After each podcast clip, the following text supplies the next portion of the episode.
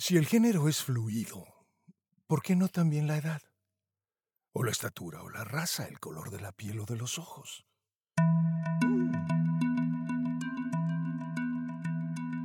Me creerías si te digo que soy mujer y que soy negra, que tengo 12 años de edad y que nací bajo el emperador romano Teodosio en el año 386.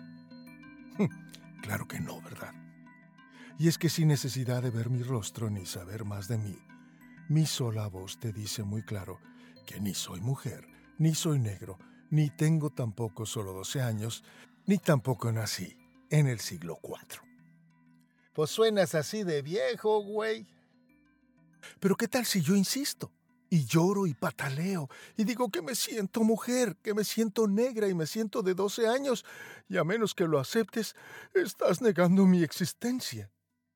Y entonces tú, por pura cortesía, dices, ah, bueno, pues si eso es lo que tú quieres creer, pues adelante. Yo no quiero contradecirte o mortificarte. Mm. Solo que hay evidencias físicas, genéticas e históricas que me ubican de inmediato como un hombre, latino, mayor de edad y nacido en el siglo XX. Todo esto lo escuchas ya en mi voz. Pero además mi cuerpo y mi acta de nacimiento dicen quién soy, cuál es mi raza, mi género, mi nacionalidad, mi religión, quiénes son mis padres y el lugar y fecha de mi nacimiento. Así pues, la biología, la contundente e ineludible evidencia genética y social confluyen para determinar quién soy. Y este, allí donde confluyen lo genético con lo social, es quién soy, al margen de mis ideas políticas o de las tuyas. Se nos dice que ser hombre hoy y mujer mañana es perfectamente viable y una decisión de cada uno o cada una porque el género es solo un artificio social y por lo tanto debe considerarse fluido, cambiante, caprichoso e inestable como la política o la moda. Se nos dice que los niños se hicieron niños solo porque los vestimos de azul y les dimos coches y soldados para jugar, mientras que las niñas se hicieron niñas solo porque las vestimos de rosa y las rodeamos de muñecas y de flores. Mm. Tengo la impresión de que es la biología la que decide en toda especie animal y vegetal quién es un macho y quién una hembra. Y a nadie jamás nos preguntó la biología nuestra opinión o preferencia. Tampoco encuentro evidencia alguna de que las abejas, los delfines, las gallinas, los elefantes o los tigres tengan duda alguna de quiénes son. Pero hoy está de moda decirnos que estas son ilusiones pérfidas, que los niños son niños y las niñas son niñas, solo porque la sociedad nos convenció de ello con una mentira, un artificio conceptual, que es una estrategia social, una artimaña binaria, la que nos convierte en hombres o mujeres, y por lo tanto podemos cambiar de opinión, según el clima o las circunstancias, porque todo se organiza según nuestras preferencias del momento, ¿no? Mm. O sea que soy hombre, y he vivido toda mi vida como hombre, solo porque mis perversos padres me educaron para ser hombre. Pero igual podría haber sido mujer. ¿De haber despertado a tiempo? ¿Será que, no más por dejar correr libre a la imaginación? Dentro de Vladimir Putin existe una Vladimira Putina, que quizás sería un poquito más simpática que Vladimir. Hmm. ¿Estás confundido? Yo sí, yo estoy perplejo con estas noticias. Y me pregunto entonces, si el género es fluido, ¿por qué no también la edad, o el color de mi piel, o mi estatura? Si alguien tiene derecho a decirme, hoy me siento varón, pero mañana me siento mujer, y el miércoles no lo sé todavía porque aún no hemos llegado allí y además puede exigirme e imponerme por ley, como están haciendo tristemente ya en muchos países educados, que honre y aplauda su decisión personal, so pena de perder mi empleo.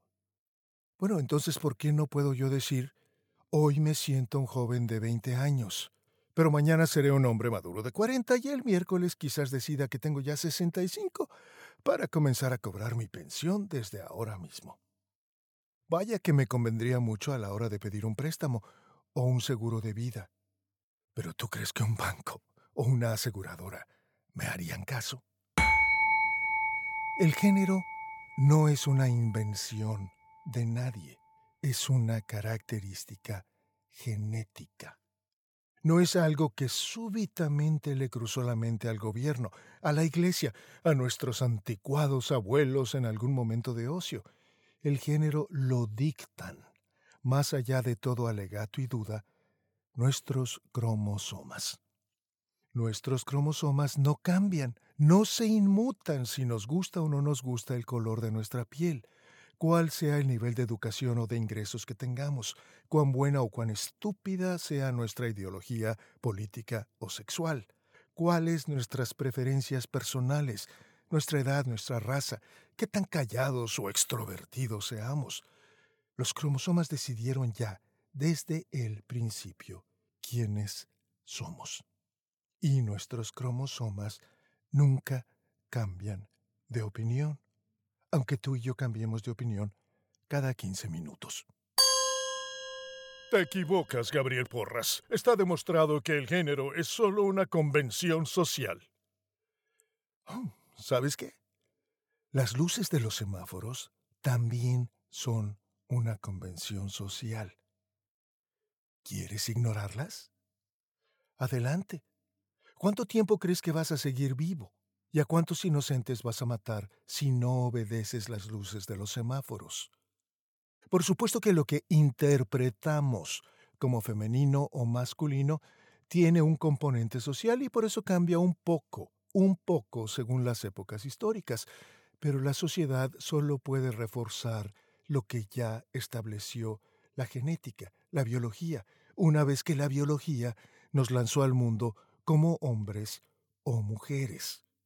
Que la sociedad refuerce luego un imperativo genético no debilita en nada ni mucho menos anula lo que ya estableció la genética, la biología.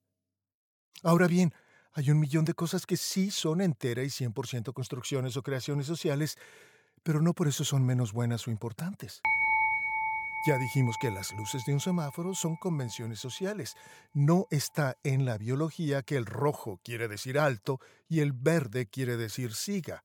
Rojo y verde significan eso porque nosotros los seres humanos nos pusimos de acuerdo en qué significan eso. Así funcionan las palabras.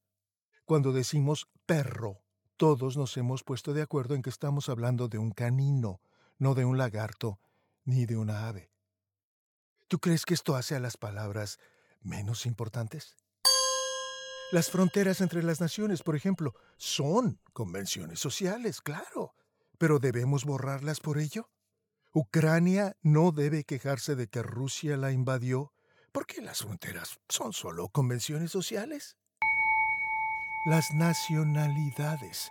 Debemos todos avergonzarnos de quiénes somos y quemar nuestros pasaportes y cédulas de identidad estaríamos quemando buena parte de nuestra identidad en el proceso. Pero al cabo que todo es fluido, ¿no? La propiedad privada es una invención social. ¿Debemos por ello abolirla? ¿Cualquier extraño puede ponerse tu ropa? ¿Conducir tu auto? ¿Entrar a tu casa y sentarse a tu mesa? ¿Comerse tu comida y acostarse en tu cama? Porque la propiedad privada es un invento social y por lo tanto no hace falta respetarla. Los horarios y los calendarios son artificios sociales. ¿Debemos prescindir de ellos? Yo siento que hoy es martes y que son las seis de la mañana, ¿ves? Pero quiero que mañana sea domingo y que sean las dos de la tarde, porque a esas horas hay fútbol y estoy de parrillada con mis cuates. Los títulos y las acreditaciones profesionales son 100% convenciones sociales. ¿Debemos ignorarlos? Hoy me declaro ingeniero, mañana cirujano y la próxima semana astrofísico. Y nadie debe pedirme acreditación, ya que los títulos profesionales son solo convenciones sociales. ¿Te pondrías en manos de un cirujano sin acreditación? La educación, la ciencia, el arte, todos son constructos, invenciones sociales. Los buenos modales, cosas tan saludables como la cortesía, el respeto, la gentileza, esas cosas que nos hacen la vida tanto mejor a todos. Son convenciones mil por ciento sociales. No está en la biología que haya que ser comedido, agradecido ni agradable con nadie. Pero ah, qué buena idea que es. Los valores, como la libertad, la dignidad y la justicia, no están en la naturaleza. Nosotros los humanos los concebimos, lo mismo que los empleos. ¿Tienes uno? ¿O quieres uno? Son puros convenios y convenciones sociales. Los derechos humanos y los derechos de los animales. La naturaleza no prescribe derechos para nadie. Todo lo que la ocupa es la preservación de la vida. Aunque aquel que sobreviva sea el más grosero, el más infame, el más violento, ese fue el que sobrevivió y va a reproducirse. Y no solo a nivel físico, sino ideológico también, tal como el detestable comunismo chino en el Tíbet. La cultura tibetana es infinitamente más valiosa y digna que el comunismo chino. Pero el que va a sobrevivir y a reproducirse es el comunismo chino. Esto es todo lo que le importa a la madre naturaleza. Por eso necesitamos una ética basada en Dios y no en la madre naturaleza, como el darwinismo, donde solo sobrevive el más fuerte y el más violento. Los derechos de los homosexuales y los grupos LGBTQ. Todas estas son invenciones, construcciones sociales, no biológicas ni naturales, porque ni a la naturaleza ni a la biología las va a conmover nunca nuestra historia personal, por muy triste o inspiradora que ésta sea. A la naturaleza, a la naturaleza, y no estoy diciendo a Dios, a tu cultura, a tus papás, a la madre naturaleza le importan un bledo nuestra felicidad o realización personales. La madre naturaleza es como una máquina maravillosa a la cual lo único que le preocupa es que sigamos vivos y sanos para reproducirnos y traer al planeta nuevos individuos vivos y sanos que mantengan viva la especie. ¿Te das cuenta qué fácil es decidir así desde el punto de vista estricto de la biología, de la naturaleza? ¿Qué prácticas sexuales son mejores o peores para la vida y la preservación de la especie? Ahí te lo dejo como ejercicio mental. Nuestras metas, nuestros sueños, nuestra felicidad. Todo esto y muchísimas cosas más son construcciones, figuraciones, ilusiones sociales. ¿Debemos borrarlas? ¿Abolirlas? ¿Ignorarlas? Y si no, ¿por qué no? ¿Cuál es la diferencia? ¿Dónde trazamos la línea entre lo digno de preservar o no. El hecho de que nuestras sociedades hayan reforzado una u otra característica genética no quiere decir que ésta sea arbitraria o carente de un fundamento perfectamente sólido. Así como no puedo cambiar mi género, mi raza, mi estatura o el color de mi piel, tampoco puedo cambiar mi edad. Por más que me convenza de que soy un efebo adolescente, mis células ya tienen cierta edad, y eso no lo decido ni lo escojo yo más me vale aceptarlo. Los dictados de los cromosomas son imperativos biológicos. No los inventó ninguna sociedad y por eso mismo no los puede borrar ni ignorar ninguna sociedad.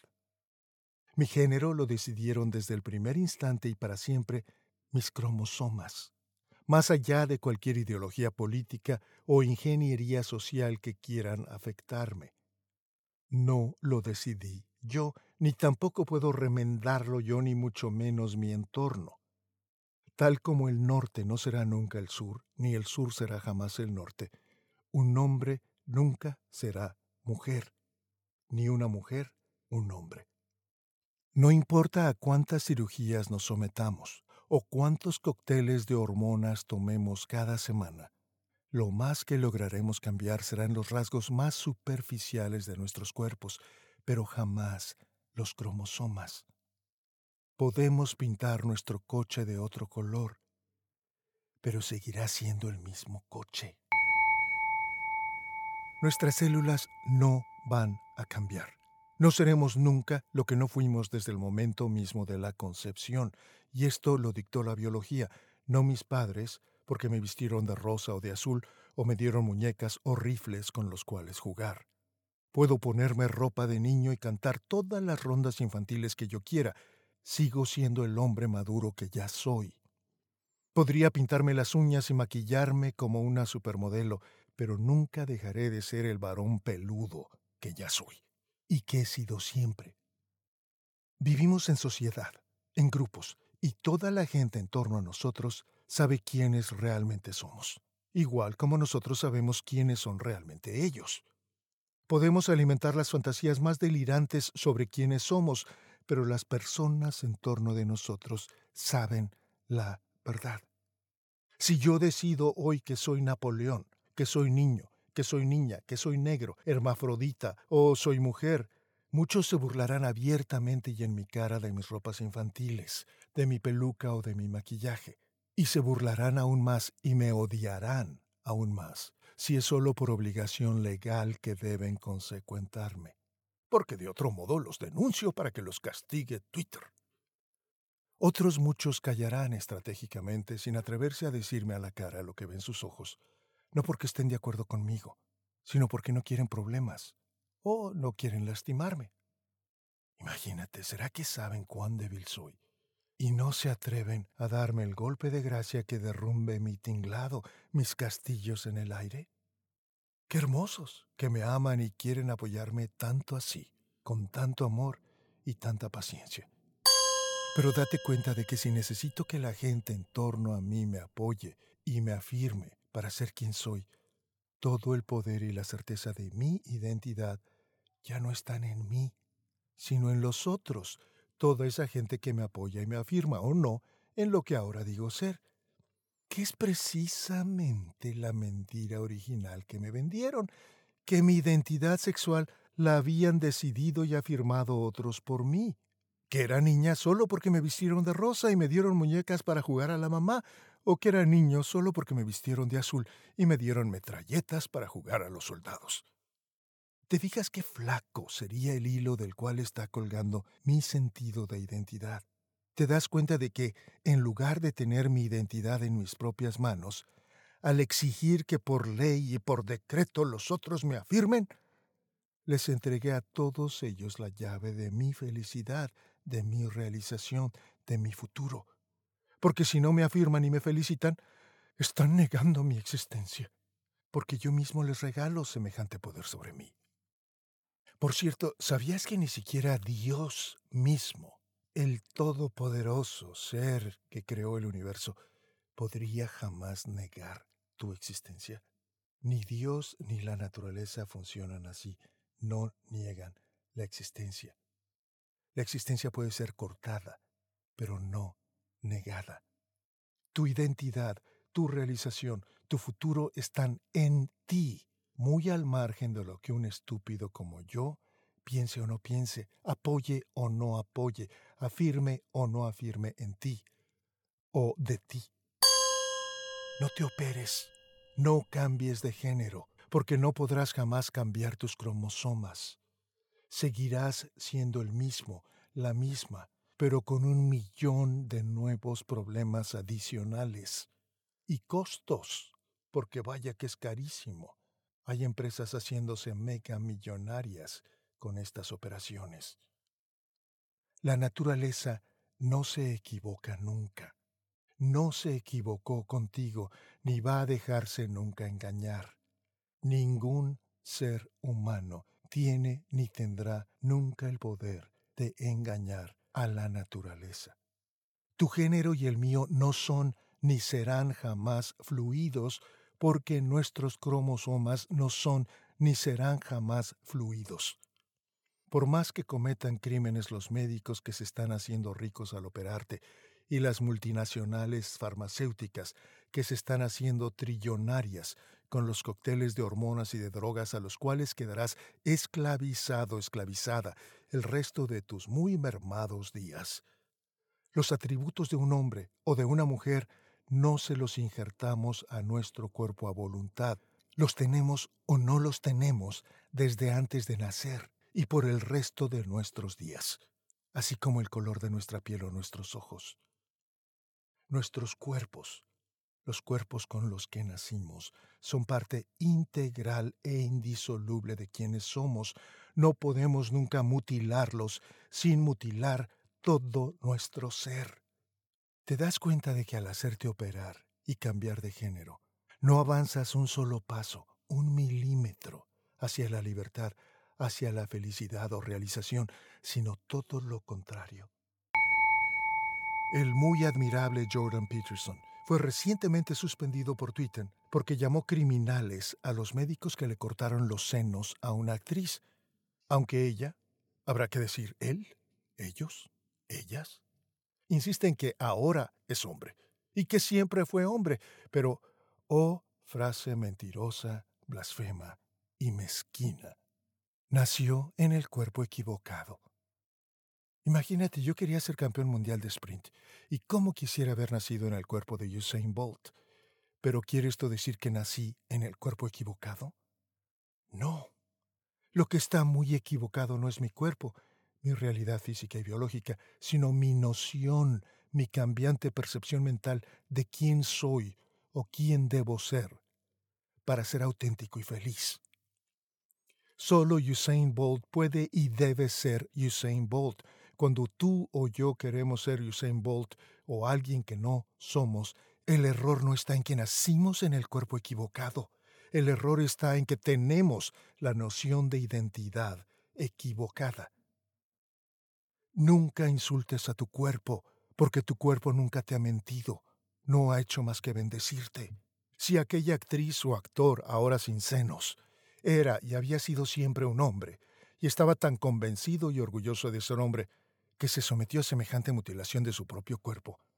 ¿Acaso no nos está diciendo a gritos que tuvo que hacerse mutilar el cuerpo, la identidad, que hizo falta una intervención tan radical e irreversible como la mastectomía, para ahora sí, por fin, poder ser por vez primera realmente quien es? No, la naturaleza nunca se equivoca. Nuestros cuerpos no son ni han sido nunca el cuerpo equivocado. ¿En qué cabeza cabe pensar que hay un solo cuerpo equivocado en todo el planeta? Es como alzar la vista y decir que acaba de pasar por el firmamento la nube equivocada. ¿Qué? Las nubes son y así se manifiestan. Pueden gustarnos o no gustarnos, pero las nubes no están ni estarán nunca equivocadas. Como nuestros cuerpos no son ni serán nunca el cuerpo equivocado. La naturaleza está óptimamente diseñada para que triunfen la vida y la salud. Y sí, una vez entre millones hay alguna anomalía, pero si nos metemos a contradecir a la naturaleza, estamos contradiciendo a la vida misma. Y eso solo favorece a la enemiga de la vida, que es la muerte nuestra muerte física, social y espiritual. Y eso no es ninguna broma.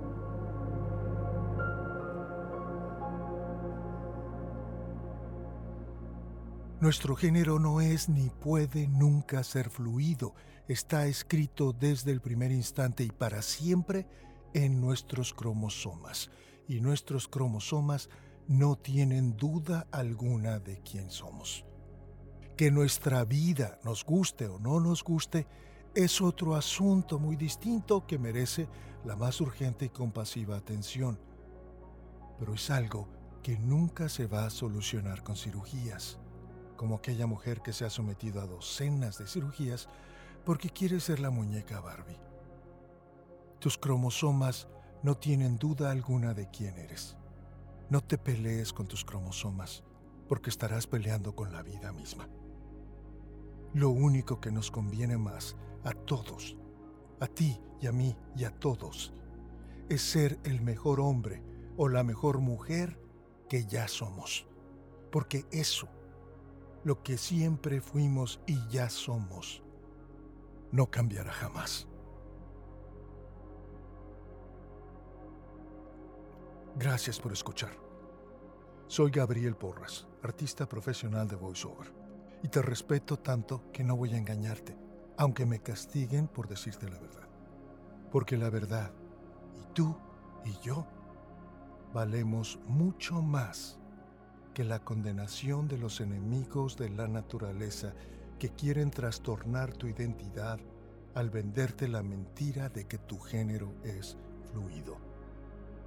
Así como la luz nunca deja, dejó ni dejará de ser la luz, tu género no es, nunca fue, ni será jamás fluido.